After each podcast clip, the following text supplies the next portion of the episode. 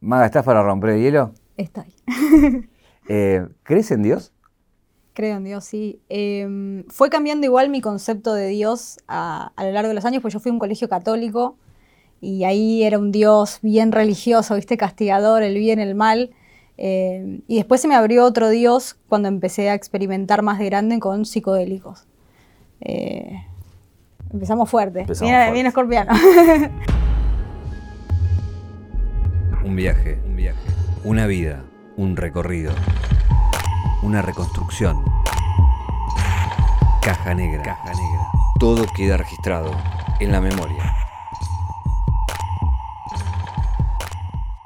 Yo inocentemente preguntaba justamente por el tema de, de la, de- de la formación, ¿no? Sí. El haberte criado en, en colegios religiosos, digo, es muy fuerte porque justamente en la niñez cuando vos te vas formando y, y eso de alguna manera te deja nada, las ataduras para... Una niña traumada, como todos los niños que crecemos en colegio católico, viste, que decís, este fue colegio católico, lo ves en sus ojos. Eh, sí, mucha culpa, mucha estructura, mucha moral. eh, por eso creo que después fui, fui para otro lado, sobre todo con la psicología. La psicología es tipo, bueno, Freud es Dios, ponele para, para la psicología, pero no hay, no hay como una creencia en un, en un salvador o, o- o en algo que te, que te protege de alguna manera. Como, bueno, mira, te tenés que hacer cargo de, de tus cagadas con tu inconsciente, es como algo más eh, terrenal y después con, con la experimentación de, sí, de, o de plantas medicinales o, hongos o qué sé yo, es como que se te abren otras puertas y decís, ah, todos somos Dios. Tipo, es como más flashero, es como está más dividido, eh, es mucho más mágica la vida también porque no estás viendo que un viejo te vea y te diga lo que tenés que hacer y lo que no, no tenés que hacer, sino que, que es como, cómo vivís desde el corazón en algún punto. Es eso, cómo honrás eh, lo divino que hay en vos. Eh, yo voy a ir sobre, sobre los psicodélicos y esto de la expansión de la conciencia, de, de poder tener otro plano de, de la vida, pero me interesa seguir en, en esto de, de lo que te forma en el sentido de qué es lo que te pesa en la vida después para decir, che, esto que me enseñaron me lo tengo que sacar de encima porque me pesa, me rompe las pelotas y me jode mi vida, básicamente. ¿Qué es lo que más te complicó de todo eso, de tu formación, de sacarte de encima, digamos, ¿no? Eh, yo creo que el, el quiebre se da. Yo, yo era, aparte, muy, una niña muy católica. o sea, yo leí la Biblia a los 12 años entera. Era muy, muy católica. Iba eh, no solo a misa con el colegio, sino que a veces iba los domingos a rezar que salga campeón Huracán. Eh, yo era muy fanática de Huracán también. Y yo veía que pasaban los años y Huracán no salía campeón. Y yo decía, esto está raro. y era mucho el sacrificio, porque yo decía, bueno, yo te prometo, Dios, que si Huracán sale campeón, yo un mes, eh, no sé, tomo agua y no tomo jugo, ¿viste? Como, y mucho palo, palo, palo. Eh, y después cuando se separan mis viejos, a mis 13 años por ahí, eh, y, y mi vida empieza a cambiar como mucho, porque ahora mi vieja se va a trabajar, mi hermano también, yo me quedo a cargo de mi hermanito. Y es como que ahí, viste, como Dios, tirame una, tirame una, tampoco. Y ahí quiebro con Dios a eso de los 16, 17 y me meto con, con psicología. Me empiezo a Dios, obsesionar con la psicología. Sí, era como muy pesado Dios. Era muy pesado la historia de Dios. Y aparte tenía eso, como, como mucho condicionamiento también con la sexualidad. Y yo también tenía como mi, mi curiosidad sexual y yo decía, si esto está mal, eh, entonces yo estoy mal, yo soy un error, la creación no es perfecta, como... eh, entonces yo creo que fue, fue un poco, un poco de, de- de las decepciones que, que en realidad me abrió el camino. En ese momento lo viví como, como un trauma, como tipo, estoy enojada con vos existís. y después fue como, como algo que me abrió todo, todo lo que hago ahora, digamos. Bueno, está la famosa historia de la hermana Juana, ¿es? La que... La hermana Juana. ¿Cómo la cambiaron? La hermana Juana estaba loca, esa monja era divina. Eh, nos cagaba puteadas en los partidos. Mi colegio competía en un montón de cosas, de handball, volei. Y vos veías a la vieja, jugá bien la concha de tu madre. Y vos decías, pero esta señora ¿Vestida toda de monja? de monja, ¿sabes cómo gritaba Juan? El miedo que te daba Juana. Eh, hermosa señora, hermosa señora. Ya debe estar muerta porque tenía 90 años cuando era monja Claro. en mi primaria, pero eh, Dios la tenga la gloria. Eh, ¿Cuáles son tus mujeres referentes, digo, de, de- de esa niñez, infancia, adolescencia? Eh, Bueno, me encantaba juntarme con la tía de una amiga, se llama Marta, que de ahí después creo que saqué el personaje para Instagram, que era una vieja timbera, ¿viste? Me enseñó a jugar al truco, fumaba adelante mío, tomaba whisky como eh, una voz así, Marta te hablaba. eh, que era, la, tía abuela de una amiga, algo así de la primaria, y me encantaba jugar con ella. Eh, yo, aparte, después de aprender a jugar al truco, jugaba en el colegio, pues, jugábamos por golosinas y, ganábamos un montón de golosinas y de, y de plata por, porque Marta te, cantaba la posta. Fumando, tomando whisky. Fumando, tomando whisky. Pero era muy libre también. Mi mamá en esa época era ama de casa y ella como que ella tomaba todo el, todo el tema de eh, como de ganarse el pan o, lo que sea, eh, que es como una idiosincrasia bien argentina, ¿viste? El tema del, sacrificio y el esfuerzo. Y, Marta como que me daba una versión de una mujer libre, sin marido, ¿viste? Que se fumaba sus puchos, se tomaba su whisky y, te hacía ganar plata aunque tuvieras 12 años, ¿viste? Como, me daba como esa, esa picardía. Eh, y, y además, em, la mamá de esa chica que se llama Victoria eh, era profesora de matemática, entonces también me daba como otro panorama de mujer. Eh, después mi vieja también se liberó del divorcio, yo también fue creando su propia vida, pero en ese momento la imagen que yo tenía de ser mujer era mi mamá, y era eso, ser ama de casa y, y dedicarte a tus hijos. Y sentía que yo ya era muy chiquita, pero decía, esto no sé si me va a salir bien. Igual tardó, digo, porque hoy tenés como una vida donde tenés un montón de privilegios y puedes disfrutar de esa libertad, pero arrancás tipo trabajando en oficinas, en el Estado, o sea, eh, tu camino hacia ese lugar era como... Voy lento yo. yo me tomo mi tiempo. O sea, pero, pero quizás era pasar por la experiencia para saber que no, que no es lo que uno quiere también, ¿no? Sí, y además también yo creo que uno juzga menos cuanto más vive, ¿viste? Como más vivís, más pasás por un montón de lugares, entonces todo eso que eh, mirás desde arriba y decís esto jamás lo haría o cómo puedes hacer esto. Después estás ahí y decís, ah, ok, por esto lo hacías. Em, la verdad es que igual, igual laburando en oficina yo me dedicaba un montón a, stand-up, a teatro, entonces yo tenía como un aire. Em, estudiaba inglés, qué sé yo. Eh, y, y, todo eso también fue a raíz de eh, querer abrir mi sexualidad, porque como todas mis amigas eran madres, estaban en pareja, qué sé yo, yo me empecé a notar en, talleres de arte, ¿viste cómo son los artistas? Entonces ahí también se me abrió un montón la cabeza y me di cuenta todos los condicionamientos que tenía con, la religión, quizás más fuerte ahí, ¿viste? Como ves cómo vive un artista y ves cómo vive una persona que no se dedica al arte y es, distinto. Em, ¿Por qué haces humor? Em, porque es divertido. es divertido hacer humor. Em, puedes decir muchas cosas que no puedes decir de otra manera. De hecho, me pasa en mi vida cotidiana y les pasa a mucha gente que por ahí te tiran un palazo con un chiste. Eh, ¿Querés tener una conversación incómoda? Qué mejor que empezarla con un chiste, ¿viste? Em, bueno, uniendo un poco ahí, eh, está ese, libro de Freud y su relación con el inconsciente, que habla justamente de esto, de poder decir lo más brutal del mundo con un chiste y también esa relación de lo que vos hablás de de que lo comparas a veces hasta con los sueños, o sea, como un, lapsus donde uno es otro, digamos, ¿no? Es que se te escapan, cosas se te escapan. Eh, yo la mitad del, material que, hice en los escenarios se creó en los escenarios. O sea, uno va con una idea, viste, yo tengo mi show, es esto, yo voy a decir esto, de acá a acá, y después en el escenario te va saliendo otra cosa, y eso hace que esté vivo, y eso hace también que cause gracia, porque te empiezas a dar cuenta cuando algo se muere porque la gente se deja de reír y a vos ya no te gusta contarlo. es como, en cambio lo otro es como una y otra vez, si no, es imposible contar algo 200 veces, no sé qué es lo que, lo que dura un show más o menos. Pero ahí yo te escuchaba decir que, te interesaba conocer el mecanismo y, entender por qué la gente se reía. Y eso lo entiendo porque es como cualquier oficio que uno quiere destrabar y, ¿viste? y, ver la, qué hay adentro de la caja. Pero, pero ¿qué te produce a vos que la gente se ría? O sea, porque me imagino que ahí también hay un disfrute de ser parte de eso, digo, ¿no? Ah, me encanta. Yo creo que mm, la gente se, siente parte de algo y vos también te sentís parte de eso cuando algo te causa gracia con el otro. Es como de golpe nosotros tenemos un código. Y crear en el escenario también te hace plus de esto que pasó acá no va a pasar de nuevo.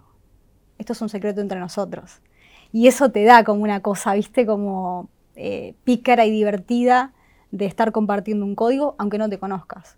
Y quedarse afuera de un chiste es horrible. Viste, como te quedas afuera de un chiste y te sentís un boludo, como...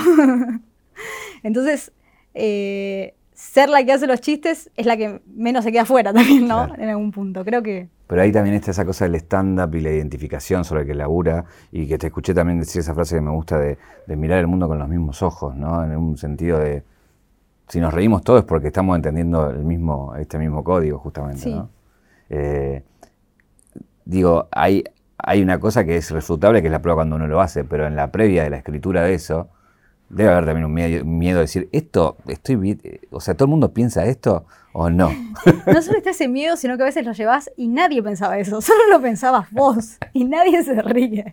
Y vos decís, no, no, pero esto de verdad es gracioso. No, no, no. ¿Recordás alguna con que te haya pasado? Eh... Que vos estabas enfrascada en una y el resto no, y era algo muy tuyo habré tenido, pero, pero millones, o chistes a veces muy duros, viste, me, soy muy escorpiana a veces y capaz tiene un, chiste como durísimo y decís, le faltaba un poco de humor a esto, era solo, solo una lanza.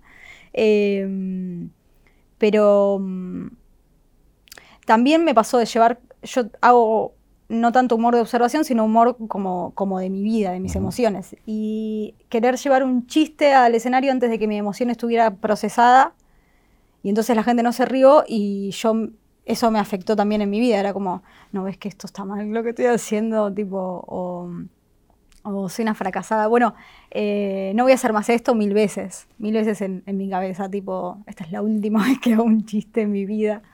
Eh, yo recuerdo no tanto los chistes, sino la sensación. Yo me acuerdo una vez actué en una heladería en zona oeste que,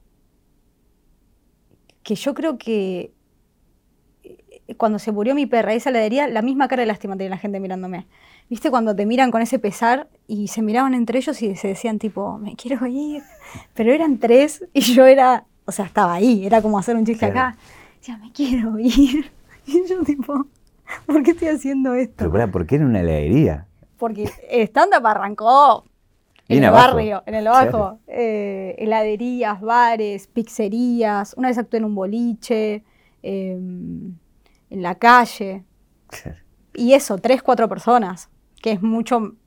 O sea, en el teatro te da miedo, pero son 500. Aunque se rían 100, es una mala función, pero no tanto. Ahí un poco decías esto de las emociones, pero también de, las preocupaciones que, veo que, tenés y que atravesás a través y sublimás a través de, las obras que tenés. Voy a ir, voy a, voy a ir por varias, eh, en stand-up tenés algunas, en los libros tenés otras, en las redes tenés otras, pero bueno, del stand-up puedo, ir una que, bueno, Rayuela y los otros que hiciste, yo tuve la oportunidad de ver Rayuela, los otros no la vi, eh, que hablabas de, la, vejez, ¿no? de la preocupación de, de cuando uno es grande y todo eso y de morir en soledad y todas esas cosas que, son recurrentes, ¿no? Sí, hablaba mi compañero. Es verdad, perdón. Tenía 40, él estaba más preocupado. no, Pero sí, sí, igual a mí también me preocupa. No sé si me preocupa la vejez. Es como estar en el futuro en algún punto. Pero yo creo que el futuro se te va viniendo y vos no te das cuenta también. Viste como. Em, es esto como de la maternidad. Bueno, a los 35 yo voy a ser madre, decía chica. Y bueno, me faltan dos para los 35. es como y, estoy a veces con, las mismas dudas que tenía cuando tenía 17, eh, a mis 33. ¿Viste? Es como, como algunas cosas llevan tiempo. Y, uno cree que la edad le va a resolver eh, el tema, pero no, es más como, como el laburo. Y de bronca que la edad no lo resuelva y uno lo tiene que resolver. Sí, ¿no? es que bueno, me tengo que hacer cargo, lo tengo que resolver y decir qué voy a hacer. Acá. Yo debería andar un nuevo cumpleaños y ya está, problema solucionado. Listo, hasta los 40 te llevas mal con tus papás. Después de los 40 ya está, les perdonas todo.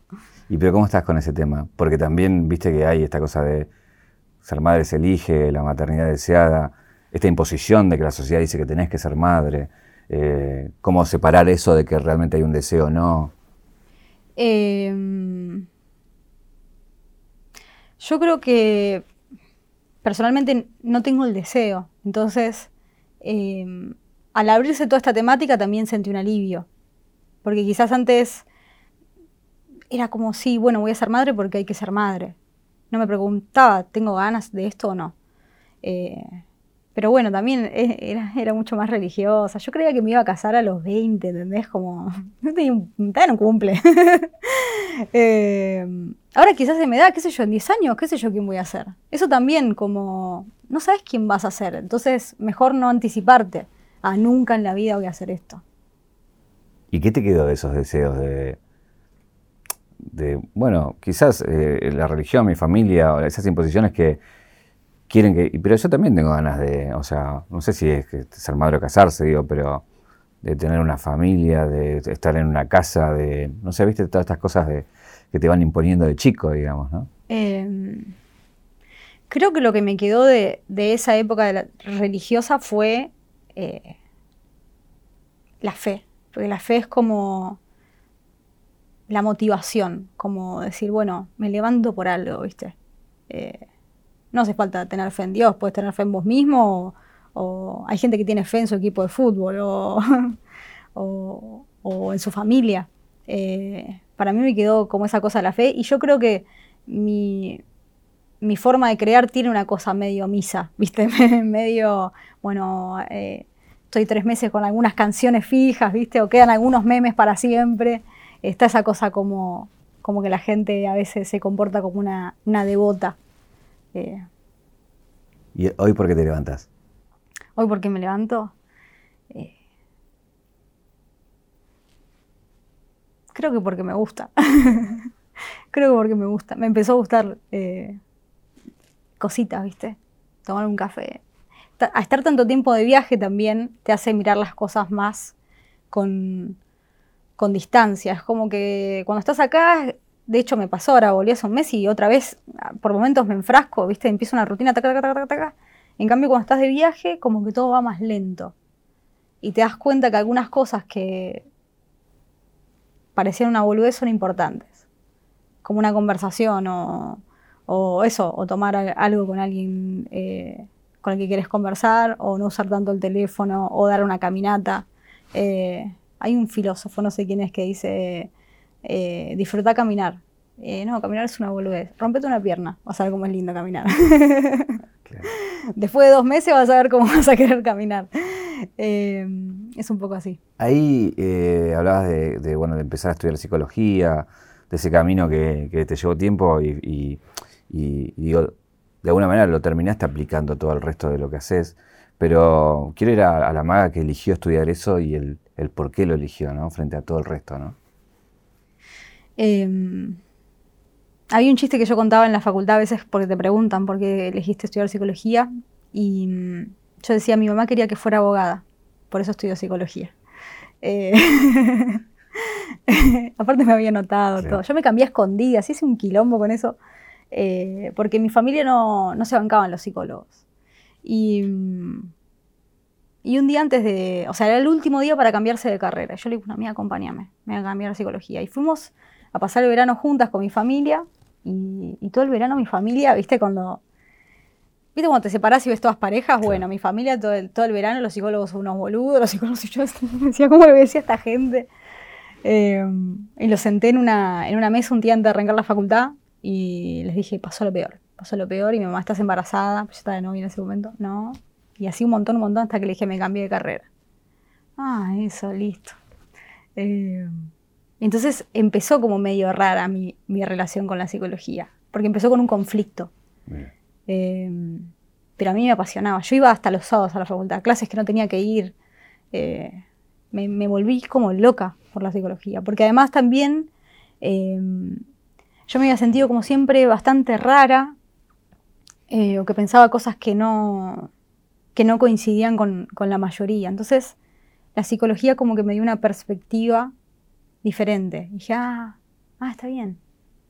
Estoy bien. Tipo, soy rara, pero estoy bien. Todos somos raros. Descubrí eso, ¿viste? Ah, todo lo que se hacía en los normales, ¿no? Al final son raros también. Y descubrís más rarezas todavía. Aparte, eh, en psicología se habla de sexo todo el tiempo. Yo he tenido que relatar, no sé, un, pete en una clase, porque era parte de un caso, ¿entendés? Y era, era rarísimo para mí, imagínate, pasar del católico a, bueno, voy a hablar de Dora, la peteadora. Eh, fue hermoso, fue hermosa esa época. Em, hay como un poco para unir esto de la religión y la psicología y, justamente hablaste al principio de religión por un lado y descubrir que los dioses están también en los psicodélicos y en la conciencia, nombrabas. Eh, quiero detenerme ahí, digo, ¿qué tipo de exploraciones hiciste y qué fuiste descubriendo en, esas experimentaciones? ¿no? Em, en 2019 me voy de viaje por primera vez en un viaje largo. Eh, estaba muy saturada mm, de, de, los shows, los libros, todo recibirme. Fue, fue como mucho. Em, porque a diferencia de trabajar en una oficina, el trabajo creativo es tu cabeza. Entonces, tu cabeza está todo el tiempo, ¿viste? Vos lo de saber acá con las entrevistas, estás investigando, taca, taca, taca, taca, tu cabeza va a mil por hora. Eh, y, y es, muchísimo, o sea, y cada vez te, te empuja más, más, más y vos perdés un poco de registro. Yo me, me acuerdo que ya, o sea, no sabía ni bien dónde me levantaba, porque el sábado estaba por ahí en Madrid y el martes hacía un show en Verazatei. Entonces yo estaba perdidísima. Eh, y, he sido ahí cortar eh, y uno de los destinos fue Perú. Y yo tenía ganas de probar la ayahuasca, pero decía, yo no conozco a nadie, la verdad, si se me da, se me da. Eh, y me manda un mensaje a una seguidora, che, tenés que ir a este lugar. Yo no sé si estás interesada, pero anda. yo me quedé, viste, dije, lo voy a pensar. Dije, pero qué sé yo quién es esta persona, ¿no? Y yo en medio de la selva aparte, en medio de las, del norte, me quedaba lejísimo, tenía que tomar dos aviones. Voy a dejarlo. Y 20 días después me dice, ¿fuiste? Mirá, te paso la data de nuevo. Y yo dije, bueno, piqué.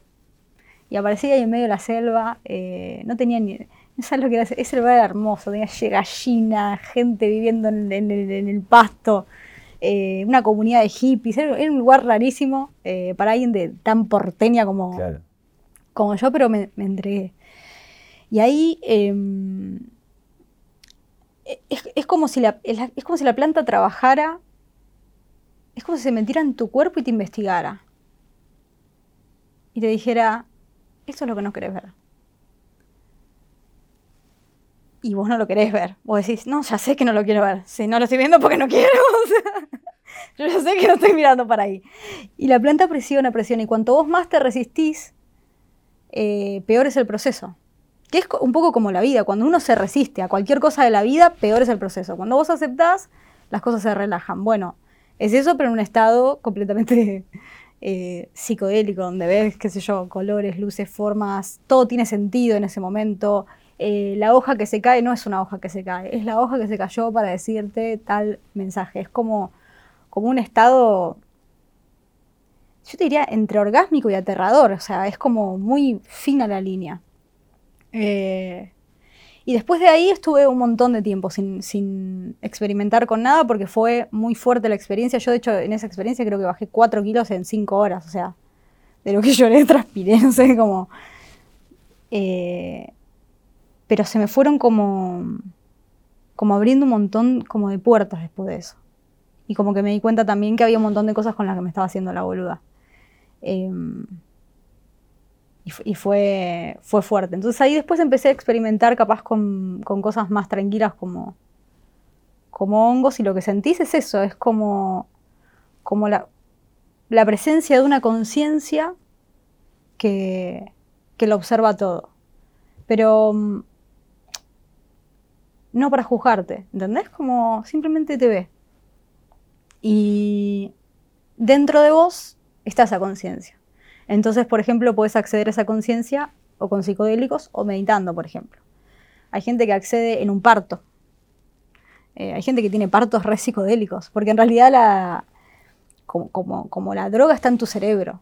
Entonces, por eso yo hoy me gustaría alcanzarla quizás de esa manera, eh, porque esas experiencias suelen ser como muy, muy fuertes también. Quedas después medio recalculando, eh, porque ves muchas cosas, puedes entrar en contacto con 70.000 cosas a la vez. Capaz te acordás cosas de tu infancia que ni, no sé, que tenías completamente reprimidas o con emociones que tenías completamente reprimidas. Hiciste también la del sapo, la del DMT, ¿no? Ah, hice también esa.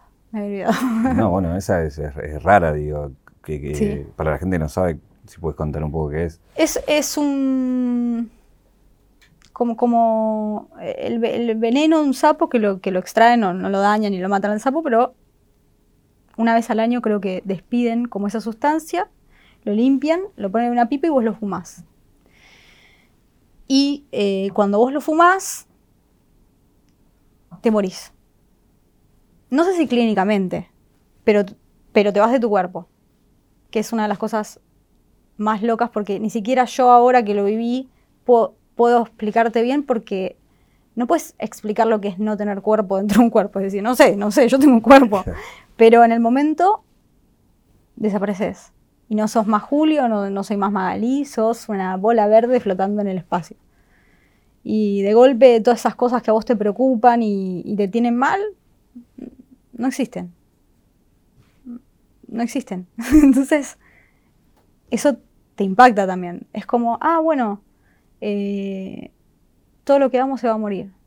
Y van a hacer de nuevo. Y se va a morir de nuevo. Y, vamos, y, entendés como, como, ese ciclo eh, que después bajás acá y otra vez, eh, otra vez te importa, otra vez estás apegado, otra vez te preocupa, otra vez puteas al del bondi, pero, pero en ese momento,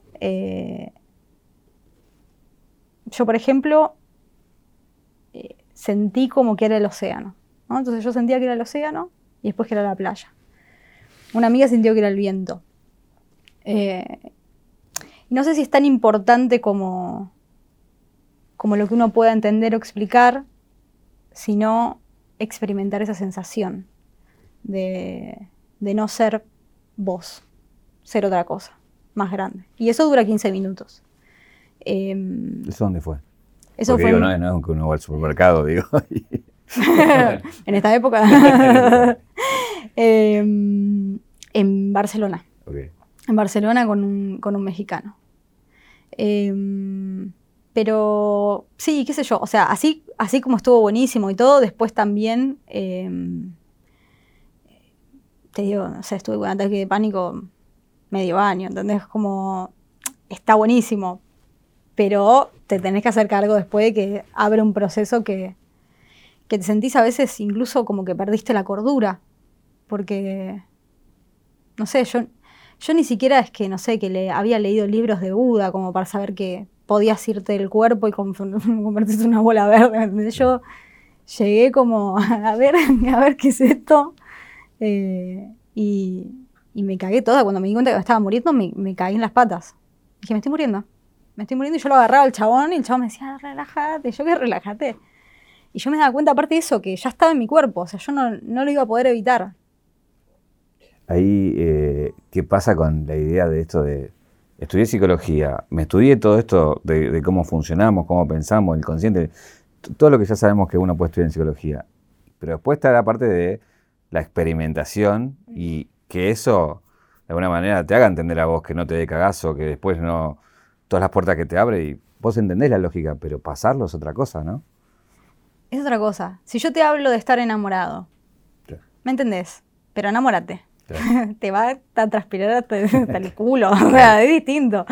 Eh, y incluso si alguien te cuenta cuando está enamorado, decís, este, ¿qué le pasa? Está loco. Y cuando lo vive, ah, no, esto te pasaba. Esto te pasaba. Yo a veces escuchaba, sí, algunos eh, yogis hablar, si esto tiene un pedo, está en un cumple.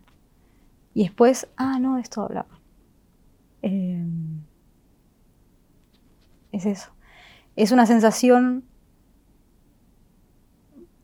como muy eufórica. Volver al cuerpo también es hermoso. Yo, me acuerdo que movía los dedos, sentía que estaba tocando a Dios. Yo decía, tengo, manos, tengo manos de nuevo. Eh, comer, eso, todo te volvió a conectar eh, con lo chiquito. Em, pero bueno, tiene, tiene sus consecuencias, no es para todo el mundo, porque también la gente dice, ah, yo me quiero, ahora quiero tomar ayahuasca, ¿querés que te solucione la vida? No, a veces te la va a empeorar también.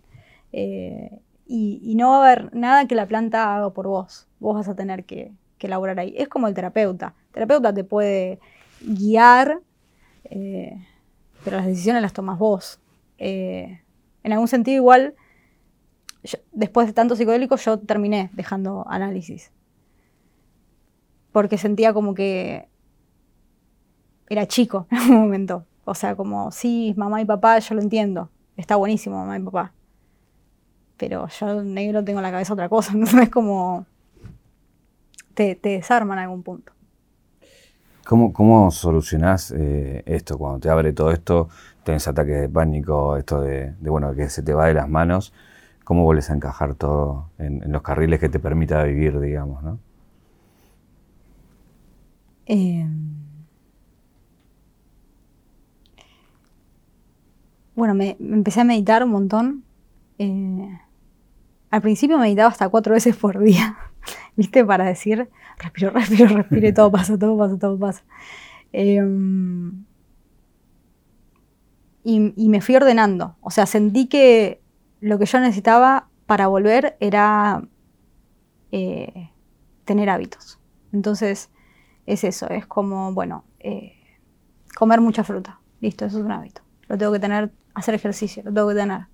Pero no lo tengo que tener porque quiero tener un cuerpo lindo o es porque lo necesito para estar bien en algún punto. ¿Viste? Es como, bueno, meditar está bueno, pero tengo que, tengo que crear un hábito y poder sostenerlo en el tiempo. Y eso también eh, te va aumentando la confianza y de alguna manera, después de esas experiencias, si no te quebraste psicológicamente, va a pasar, ¿viste? Yo en un momento nada más sentí, en un momento con la ayahuasca yo sentí como si como si, si mi, conciencia, mi, mi, mi psiqui fuera un palito y yo sentí el crack.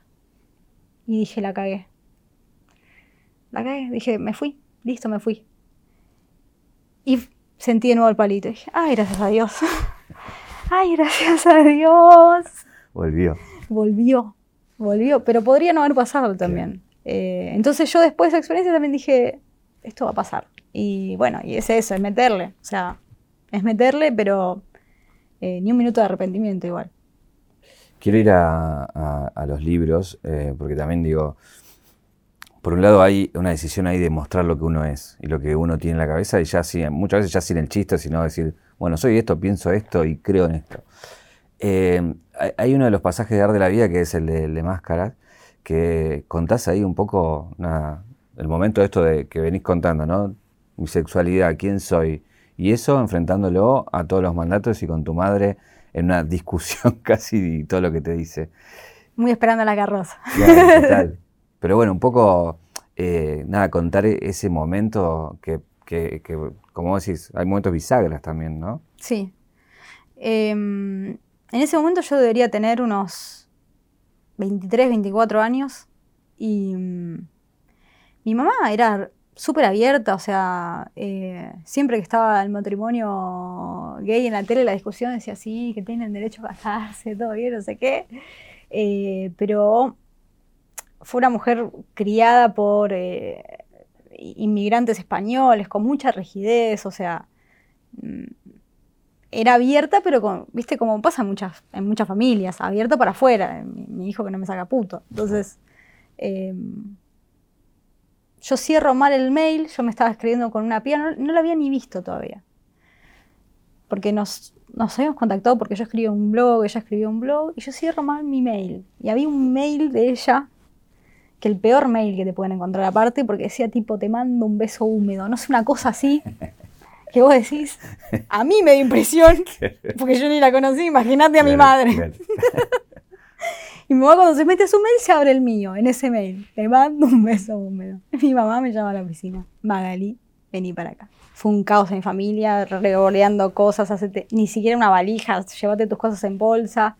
Em, mi mamá me decía, si yo dejé de fumar, a vos te pueden dejar de gustar las mujeres. Como una voluntad, ¿viste? Como no lo entendía.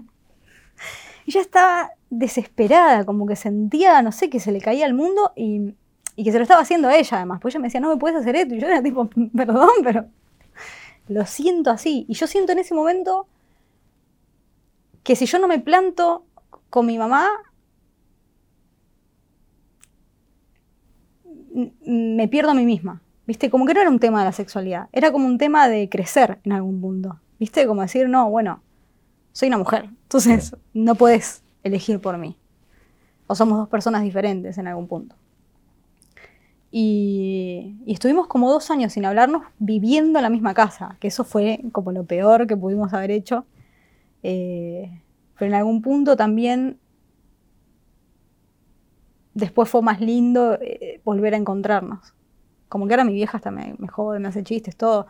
Y sé también de muchas historias que, mm, de chicas que, no, no, recuperaron el vínculo con sus padres. Entonces, para mí está buenísimo que, que lo hayamos recuperado. ¿Y necesitas perdonar en, en, esa historia, digamos, de para que cerrar bien?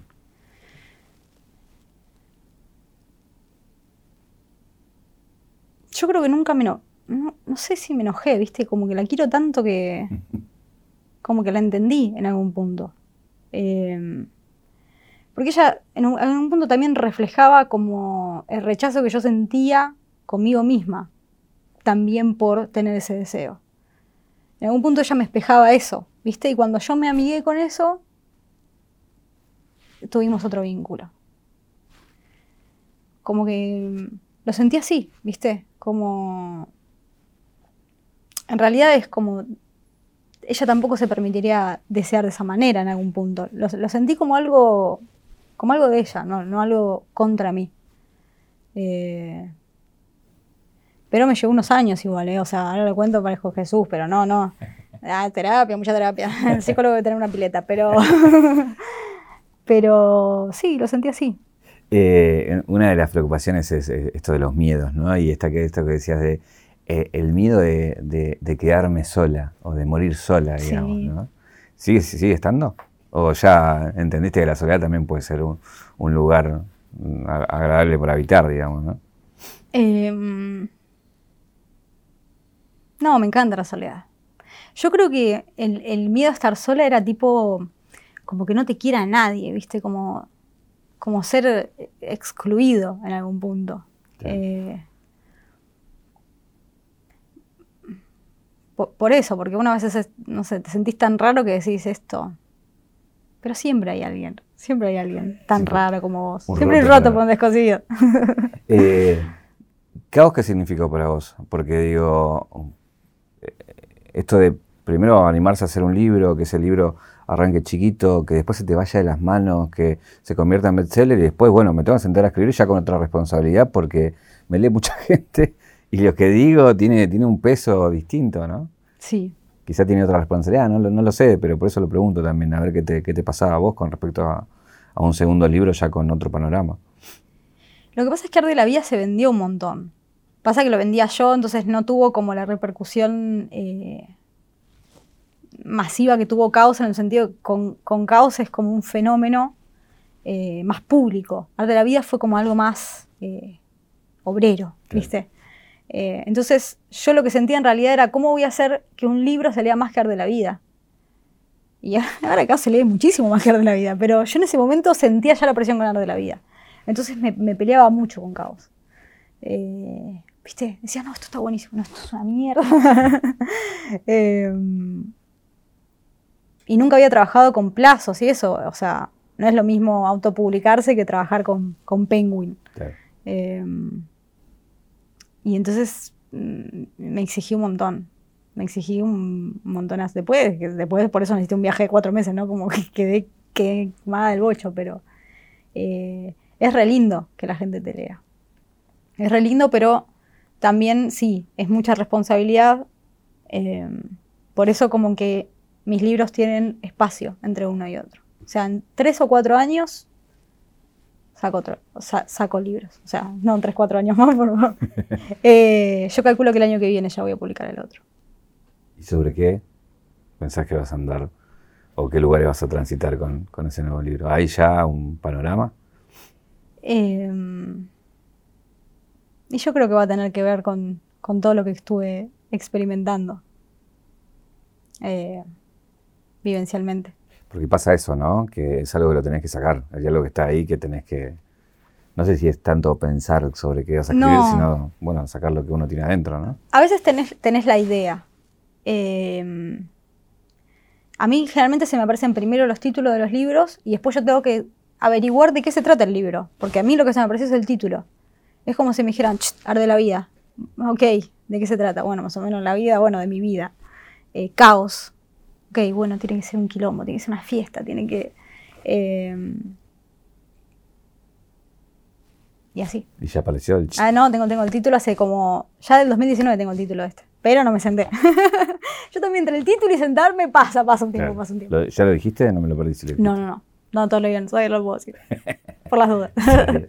eh, dejé esto más, llegando al final porque de, alguna manera lo, cruza todo, pero me parece que, está bueno charlarlo como aparte, que es el tema de las redes, ¿no? De cómo entendés esa dinámica desde el principio y cómo eso hace que todo el resto que tenés empiece a, jugar en ese lugar, donde no todo el mundo veía eso como una herramienta para, crear, para, hacer secciones, para charlar con la gente, para decir lo que a uno le pasa.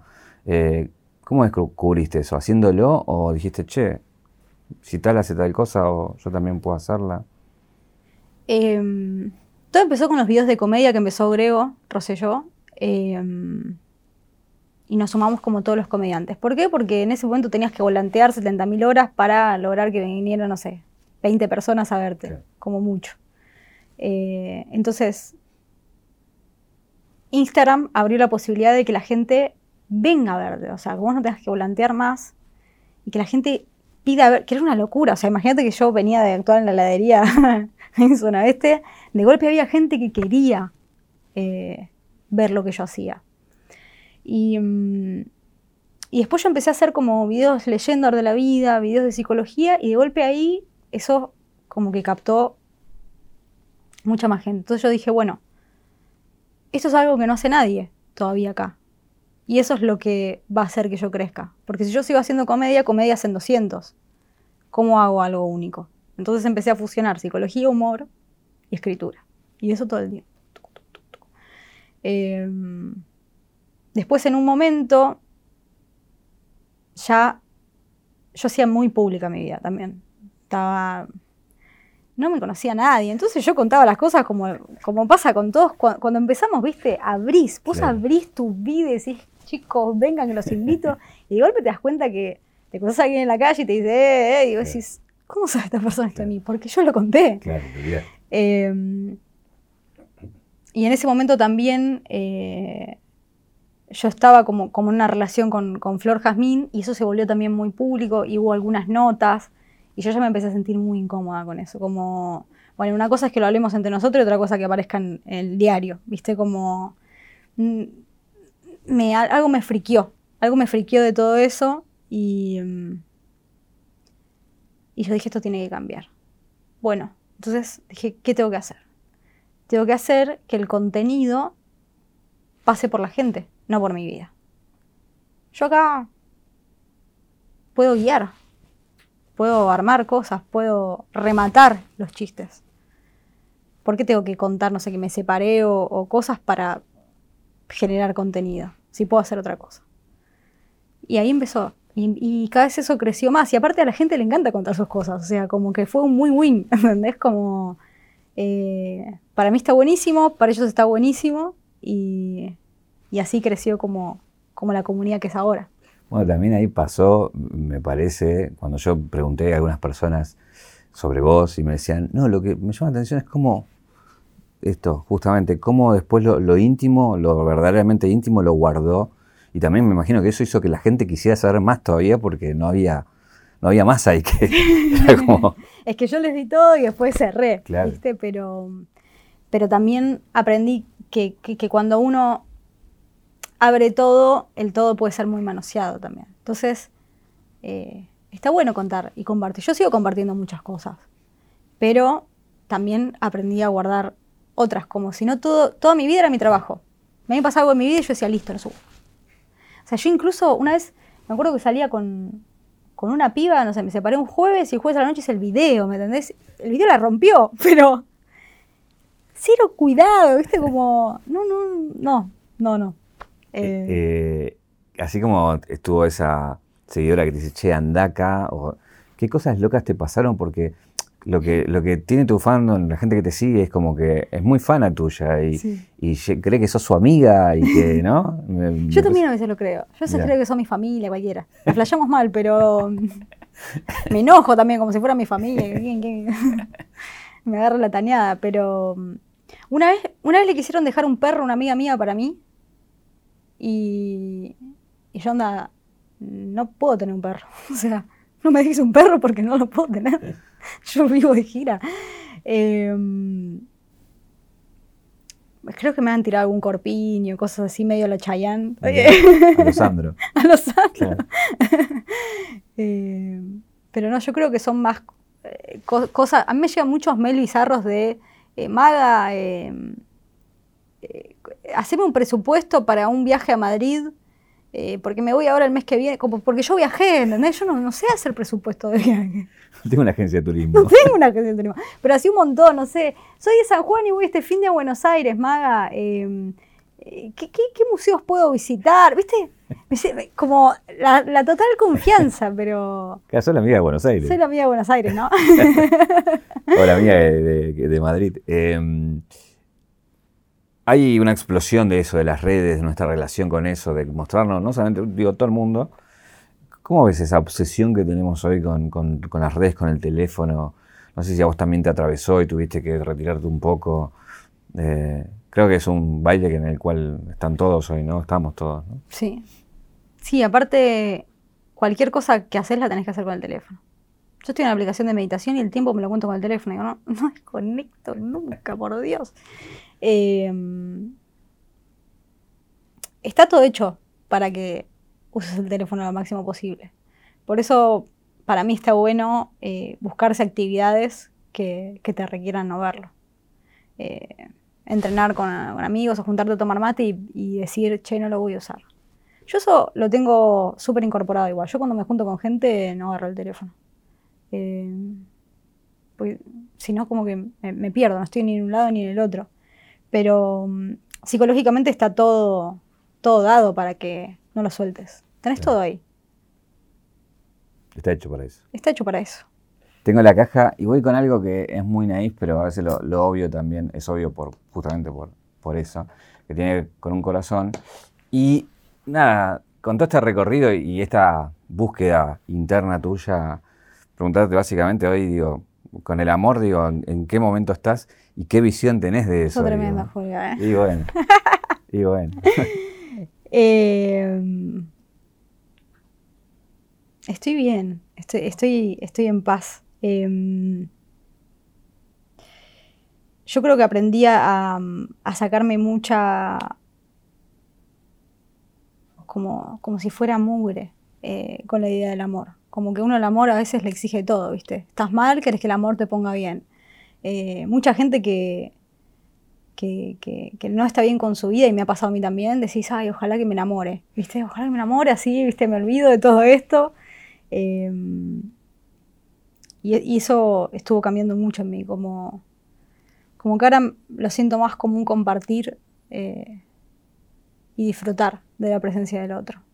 Y y tampoco espero que dure para siempre, como quizás antes, eh, como creí con Niña Dios. Eh, yo me acuerdo de mi primer novio, dije, ay, me voy a morir con esta persona, yo tengo 18, ¿no? Pero ahora es como más en el hoy, ¿viste? Ojalá, ojalá que, siga creciendo, pero, pero yo creo que solo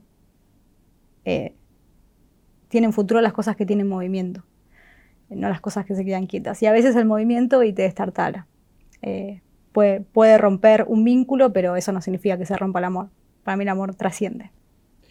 Eh, tengo un regalito que es el 0800 Don Roach, que es el... Ah, me muero, con regalito y todo. El anillo que regalamos de plata a todos los invitados e invitadas de Caja Negra. Eh, eh, me siento mafiosa. y la pregunta que hacemos siempre es, si vamos a la Caja Negra de tu vida, digo, este, este lugar de recuerdos, eh, ¿Cuál fue el momento de tu vida que te convierte en la maga que sos hoy?